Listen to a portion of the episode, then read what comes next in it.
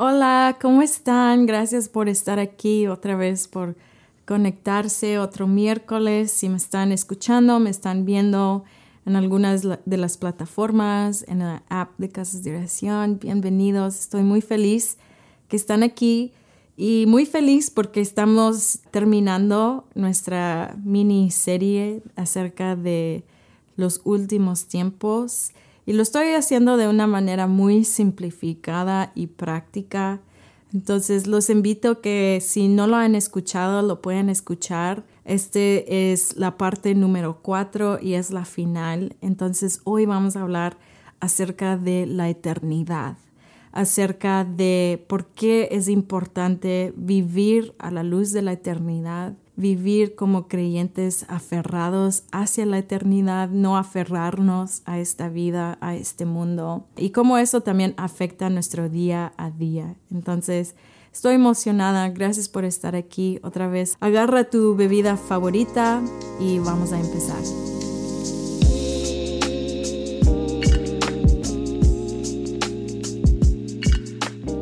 Ok, para empezar, Hoy vamos a estar hablando otra vez acerca de la eternidad y si no han escuchado los otros podcasts, les invito a que lo puedan escuchar o ver. En la primera hablamos de qué son los últimos tiempos, que en realidad es un mensaje de esperanza que nos anima porque nos lleva a conocer quién es Dios, nos lleva a conocer el deseo en su corazón y nos lleva a conocer más de Jesús. Y en el segundo hablamos acerca de la revelación de Jesús como esposo, rey y juez. En la tercera hablamos acerca de cómo maduramos en el amor en medio de las tribulaciones, en medio de desafíos. Es en realidad una oportunidad para que tú y yo podamos crecer en nuestro amor al Señor, madurar nuestro amor por el Señor. Y hoy vamos a hablar acerca de la eternidad. Como mencioné en el primer episodio o en el primer, la primera parte de esta miniserie, el mensaje de los últimos tiempos es un mensaje que nos infunde esperanza. Y nos da esperanza porque es el fin de esta era de pecado, corrupción, injusticia y es el comienzo de otra era por toda la eternidad donde Jesús va a reinar como rey establecer su reino aquí en la tierra, restaurar y preparar la tierra. En el libro de Apocalipsis habla que Jesús va a reinar. Cuando Él viene, Él va a reinar por mil años. Y en esos mil años Él va a atar a Satanás, va a echar al anticristo y al falso profeta al lago de fuego, va a atar a Satanás por, por durante esos mil años donde Él es rey y nosotros juntos con Jesús vamos a gobernar la tierra, vamos a disipular las naciones, vamos a estar restaurando la tierra, preparando la tierra para la venida del Padre y de la Nueva Jerusalén. Después de los mil años, Satanás es ah, dejado ir otra vez, él va a engañar a las naciones otra vez, va a hacer guerra contra Jesús otra vez y Jesús vence a Satanás, lo echa al lago de fuego, para siempre, por toda la eternidad. Y después en Apocalipsis 21 dice que desciende el Padre y desciende con él la nueva Jerusalén, que es la ciudad celestial. Entonces, y eso es algo, un aspecto que no hablamos muchas veces, que el regreso de Jesús no es el fin. El regreso de Jesús, todavía hay mucho que la Biblia habla, especialmente en el libro de Apocalipsis, que Él va a restaurar la tierra por mil años para la venida del Padre. Entonces lo que tú y yo estamos esperando y anhelando también es el regreso de Jesús, pero el regreso del Padre. Y con Él va a descender la nueva Jerusalén. Y sé que lo dije en una manera muy, muy simple, general, pero si quieren más información, si quieren indagar en realidad los, los detalles de todo esto, los invito a que puedan ir a casas de oración. Hay muchos cursos acerca de este periodo de tiempo del reinado de Jesús en el milenio, de cómo se va a ver, qué es lo que va a pasar, todas estas preguntas.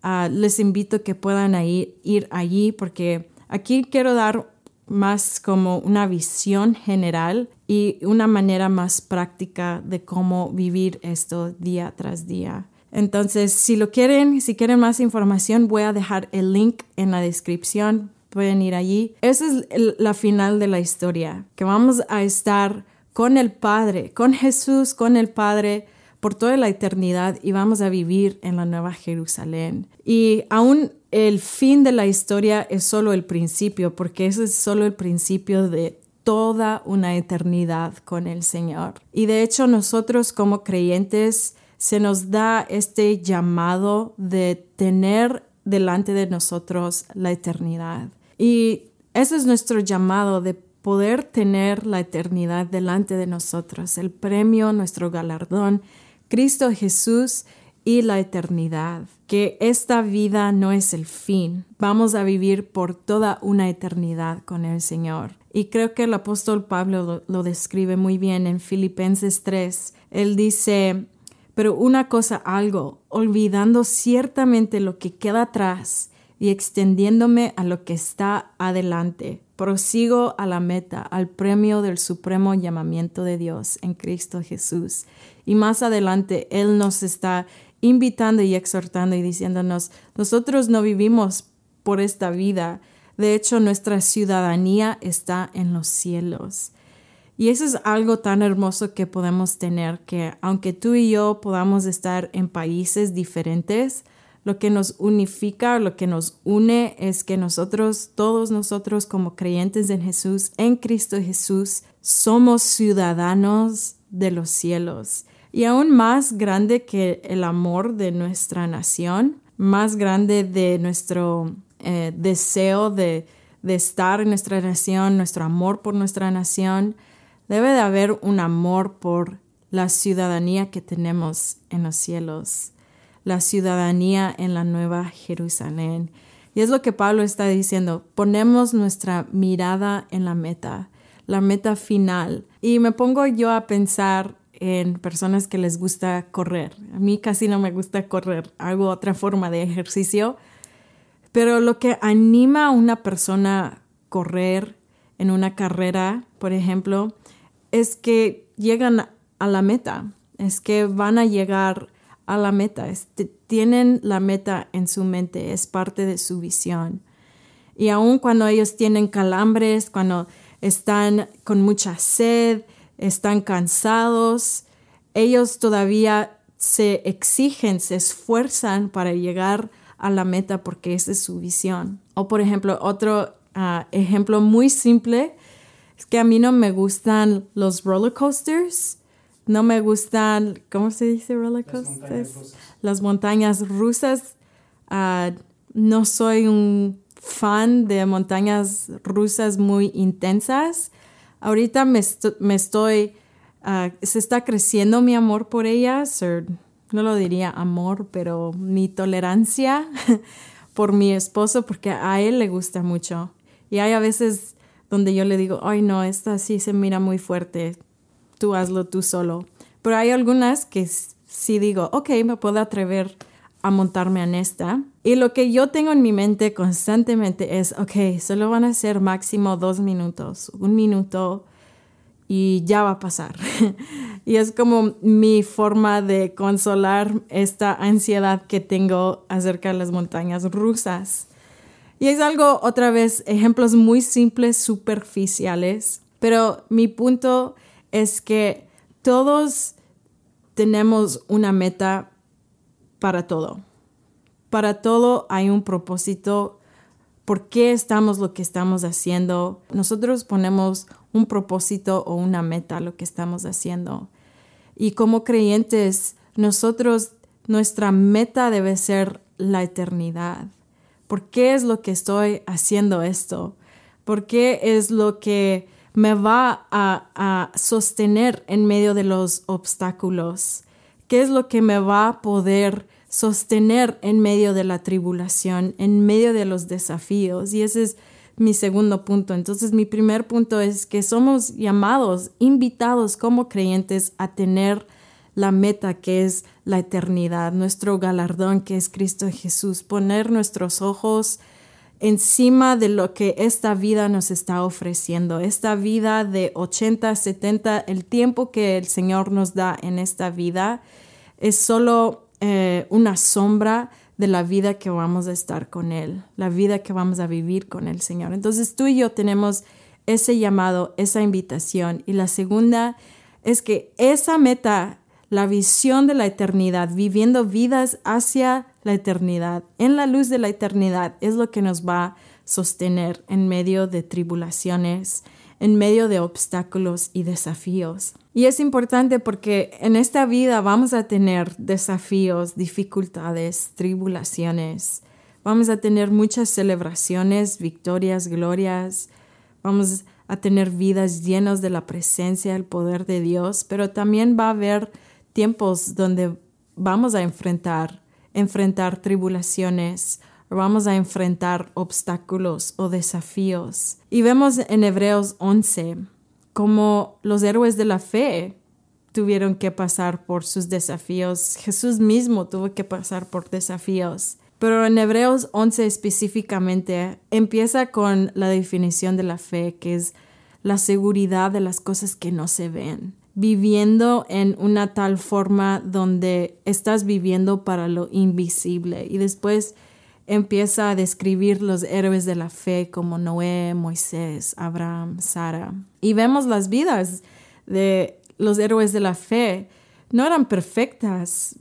De hecho, son, eran personas inmaduras, débiles, quebrantadas, hicieron muchos errores como tú y como yo, pero ¿por qué se consideran héroes de la fe? Porque se aferraron, obedecieron, amaron a Dios, aún en su debilidad, aún en su quebrantamiento. Ellos se aferraron a vivir y a vivir a una, vida hacia la eternidad, a la luz de la eternidad. Ellos decidieron aferrarse a la fe, la fe en Dios, aún en medio de sus dificultades y tribulaciones, porque todos ellos pasaron por tiempos muy difíciles. Y tal vez tú te puedes relacionar con algunos de ellos. Yo me puedo identificar con algunos de ellos. Por ejemplo, vemos la vida de Noé. Noé recibió la advertencia del juicio venidero sobre toda la tierra y él construye un arca para él y su familia. Él tuvo que pasar por mucho tiempo de personas haciéndole broma, acusándolo, muchas personas malentendiendo a Noé, pero en su obediencia, en su fe en la palabra de Dios, él pudo construir un arca y ser salvo él y toda su familia.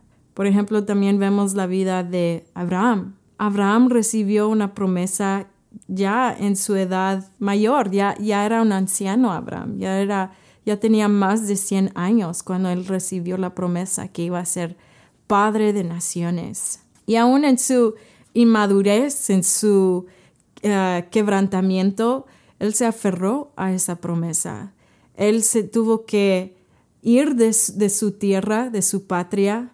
Tal vez algunos de, ustedes en su obediencia al Señor se tuvieron que salir de su nación, salir de su patria, salir de su hogar salir de lo conocido a lo desconocido. Y eso fue la jornada de Abraham.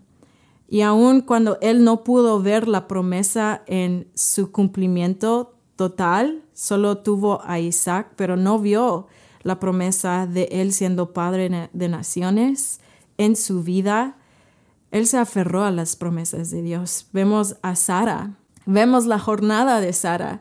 Sara cuando recibió la promesa, cuando escuchó la promesa que ellos iban a tener un hijo, iban, iban a ser padres de naciones. Sara se rió en su debilidad, en su inmadurez, tenía incredulidad en su corazón, pero el, el, escritor en Hebreos dice que ella se aferró a las promesas de Dios porque ella sabía quien lo había prometido es fiel. Y ella también probablemente pasó por mucho tiempo siendo mal entendida, siendo eh, una burla para todos. Y a veces nosotros también en obedecer a Dios pasamos por muchos, muchos tiempos donde somos malentendidos, donde tenemos personas que nos hacen burla, broma, nos rechazan, lo que sea. También la vida de Moisés, dice el escritor de Hebreos que Moisés desechó las riquezas que él tuvo siendo parte de la familia del faraón, siendo el, el hijo de la hija del faraón. Él desechó, despreció las riquezas de Egipto para poder obedecer al Señor. Y vemos la jornada de Moisés. Era inmaduro, débil muchas veces, y hizo muchos errores, pero él se aferró. Y más adelante en Hebreos 11 dice que él pudo permanecer, Moisés pudo permanecer porque él tuvo sus ojos en aquel que es invisible, en la eternidad. Entonces, ¿qué es lo que nos sostiene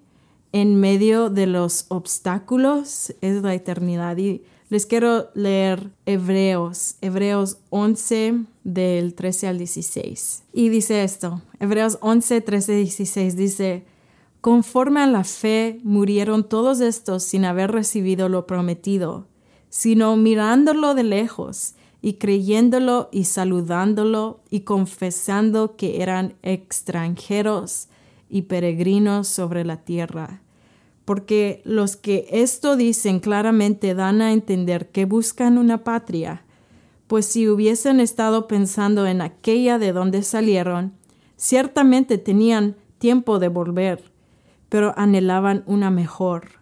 Esto es celestial, por lo cual Dios no se avergüenza de llamarles Dios de ellos, porque les ha preparado una ciudad. Y es, estos versículos en realidad me desafían. Dicen que estos héroes de la fe, hombres, mujeres débiles, quebrantados, pero que se aferraron a lo invisible, dieron con sus vidas un testimonio a todo el mundo que vivían como extranjeros y peregrinos, dieron un testimonio con su vida que ellos estaban buscando una ciudad mejor, una patria mejor, que es celestial, que estaban buscando a la nueva Jerusalén, la ciudad celestial. Estaban viviendo vidas hacia la eternidad. Entonces tal vez las circunstancias de su vida no se miraban buenas, eran incómodas, de hecho fueron malentendidos, pasaron por muchas tribulaciones, pero con su vida permanecieron en fe, en obediencia, en amor y sus vidas pudieron dar un testimonio. Aún a nosotros hoy en día todavía nos dan un testimonio que ellos vivieron hacia la eternidad. Ellos vivieron para una mejor patria, una mejor ciudad. Entonces, mi pregunta para nosotros es, ¿estamos viviendo así? Y aún me pregunto eso a, mí misma, ¿estoy yo viviendo así de tal manera donde mi vida no es aferrada a las cosas de este mundo, soy extranjera de este mundo, soy peregrina en este mundo. Tú y yo estamos pasando en esta vida. Esta vida es solo, otra vez, solo una sombra. El, el, libro de Eclesiastés habla de la vida como frágil, como un vapor que está hoy pero no está mañana. Es frágil, es corta, y el Señor nos está invitando y nos está animando a tener como nuestra meta la eternidad, la nueva Jerusalén, la ciudad celestial, porque eso es lo que nos va a sostener en medio de las tribulaciones que va a pasar antes del regreso de Jesús, pero aún hoy en día, en medio de las tribulaciones, hoy en día queremos vivir vidas a la luz de la eternidad. Entonces, esa es mi pregunta para ti el día de hoy. ¿Qué es la meta que estás prosiguiendo hacia? ¿O qué es la meta que estás corriendo hacia? ¿Qué es la meta que tienes delante de ti? ¿Qué es tu premio? ¿Qué es tu galardón? Porque esto es lo que determina las decisiones de nuestras vidas. Lo que sea la meta que tú tienes va a determinar las decisiones de tu vida va a determinar cómo manejas tu tiempo, cómo manejas tu dinero, cómo manejas las relaciones que tienes en tu vida, cómo amas al Señor en esta vida. Entonces es muy importante poder traer estas preguntas ante el Señor. Entonces te quiero animar que puedas tener esas conversaciones vulnerables con el Señor en tu tiempo de oración, en tu tiempo de devocionar, en leyendo la palabra, en diciendo, Señor, dame la visión de la eternidad. Une mi corazón y llena mi corazón por esa ciudad celestial. A veces nosotros no, no tenemos un amor por la nueva Jerusalén, por la eternidad, porque no tenemos mucho entendimiento o claridad sobre ella. Dile, Señor, revélame la gloria de esa ciudad que es mucho más mejor que esta vida, que la ciudad donde vivo, la nación de donde yo estoy o de que yo soy parte. Señor, yo quiero que mi corazón se pueda unir a esa ciudad, que es tu ciudad. Tú me estás preparando para mí, para ti. Él nos está preparando una ciudad y es lo que Jesús le dijo a sus discípulos. Antes de que Él fuera crucificado en Juan 14, Él les dice, yo me voy pero yo me voy porque les voy a preparar para ustedes un lugar. En mi casa hay muchas recámaras, hay muchos cuartos. Y Jesús está hablando acerca de la nueva Jerusalén. Está hablando de esta ciudad que Él está preparando para ti y para mí, para todos los que están en Jesús. Y es una gloria y esa es la visión que queremos tener la belleza de esa ciudad porque Él lo está preparando para nosotros y obviamente al Señor que Él va a ser el centro de la ciudad. El libro de Apocalipsis aún nos da detalles como no habrá necesidad de un sol porque Él va a ser nuestra luz. No habrá noche. Dios enjugará cada lágrima, cada ojo, de, eh, cada lágrima de nuestros ojos. No habrá llanto ni dolor. Entonces, queremos tener esa visión. Entonces, ese es mi tercer punto. Entonces, la primera, somos invitados, llamados a tener la perspectiva eterna, a tener la nueva, Jerusalén, la nueva Jerusalén, la eternidad como nuestra meta. La segunda es que queremos tener la eternidad por delante de nosotros porque es lo que nos va a sostener en medio de desafíos, en medio de tribulaciones, en medio de lo que vamos a enfrentar en esta vida y aún en el tiempo por venir es una visión de lo eterno, es viviendo hacia la eternidad, sabiendo que esta vida es solo pasajera, es solo una sombra. Esta vida es lo que no me, no me estoy aferrando a esta vida o todo lo que esta vida ofrece. Me estoy aferrando a una vida eterna. Y la tercera es que Queremos que esa sea nuestra meta final. Queremos que esa sea nuestra meta final porque si no es la eternidad, si no es la nueva Jerusalén, ¿qué es? Y esa es la pregunta que les hice anteriormente. ¿Qué es la meta que tenemos por delante de nosotros? Porque tal vez es, pensamos en lo, ah, las cosas materiales, pensamos ah, bueno, solo se está hablando del dinero y del acumulando cosas, que sí es parte.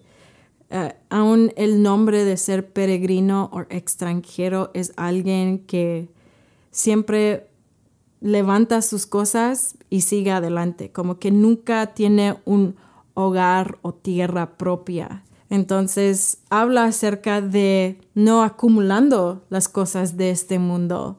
Ah, habla de de no viviendo para las riquezas o ah, las cosas materiales de este mundo.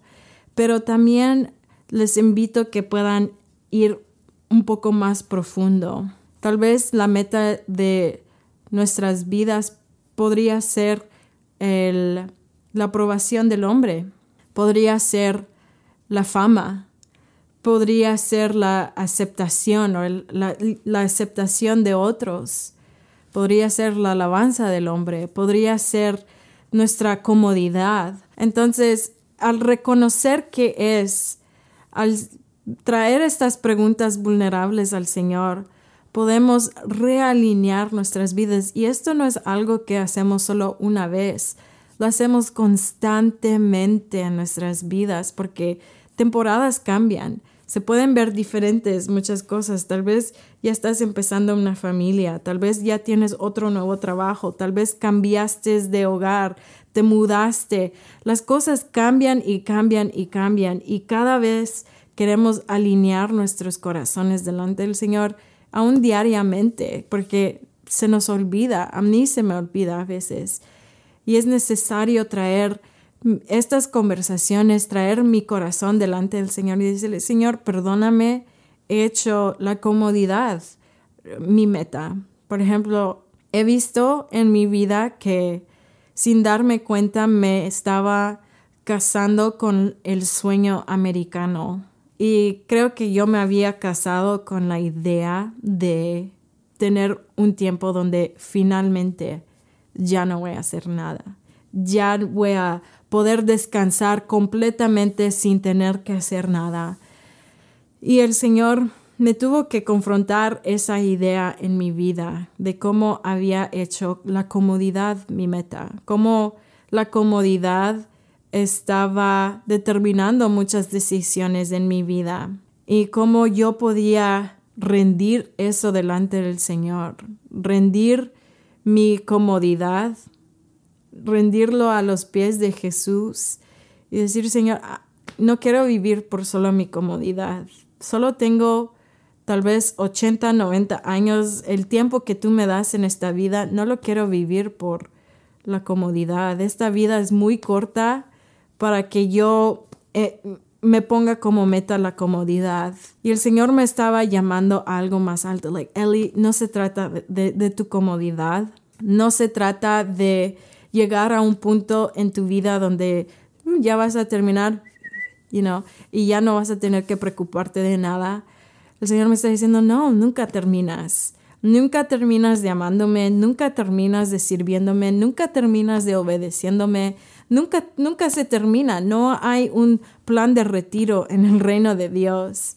Y no estoy diciendo que nunca descanses, el descanso es importante, no estoy hablando de eso, estoy hablando de mi mentalidad de trabajar hacia tener una comodidad que no es real. Y esa es mi invitación para ti. No sé qué sea para ti, pero es importante de realinear nuestra visión hacia la eternidad, hacia la nueva Jerusalén, hacia Cristo Jesús, así como los héroes de la fe, aún en su debilidad, como yo, aún en su quebrantamiento, como yo, yo me quiero aferrar a lo invisible. Yo quiero vivir mi vida hacia esa ciudad celestial y los quiero animar con eso. Tal vez en tu corazón ya está ardiendo este mensaje y es porque Dios nos creó para, por la eternidad, para la eternidad. Dios nos creó con un clamor en nuestro espíritu por la eternidad, por algo más.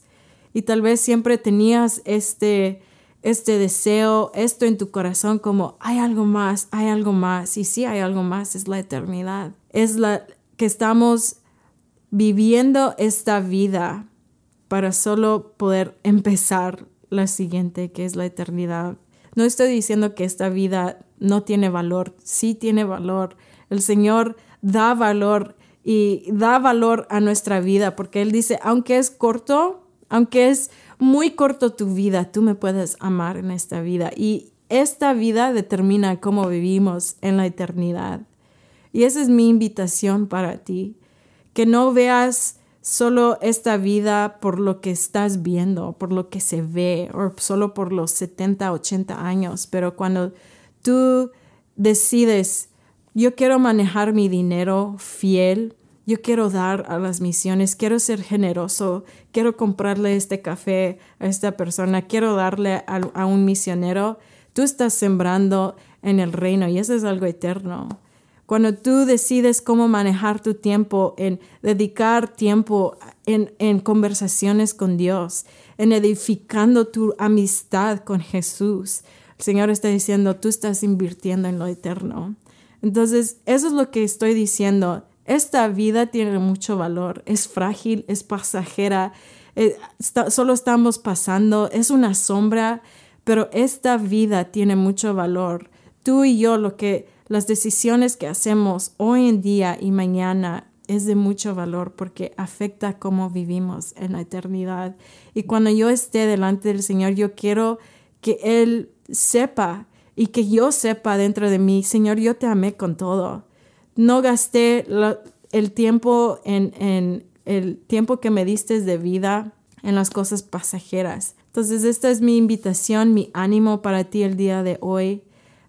Si te gustó, le puedes dar un like o se puedes suscribir o compártelo con alguien más que les vaya a bendecir. Y gracias por estar aquí y los veo la próxima vez.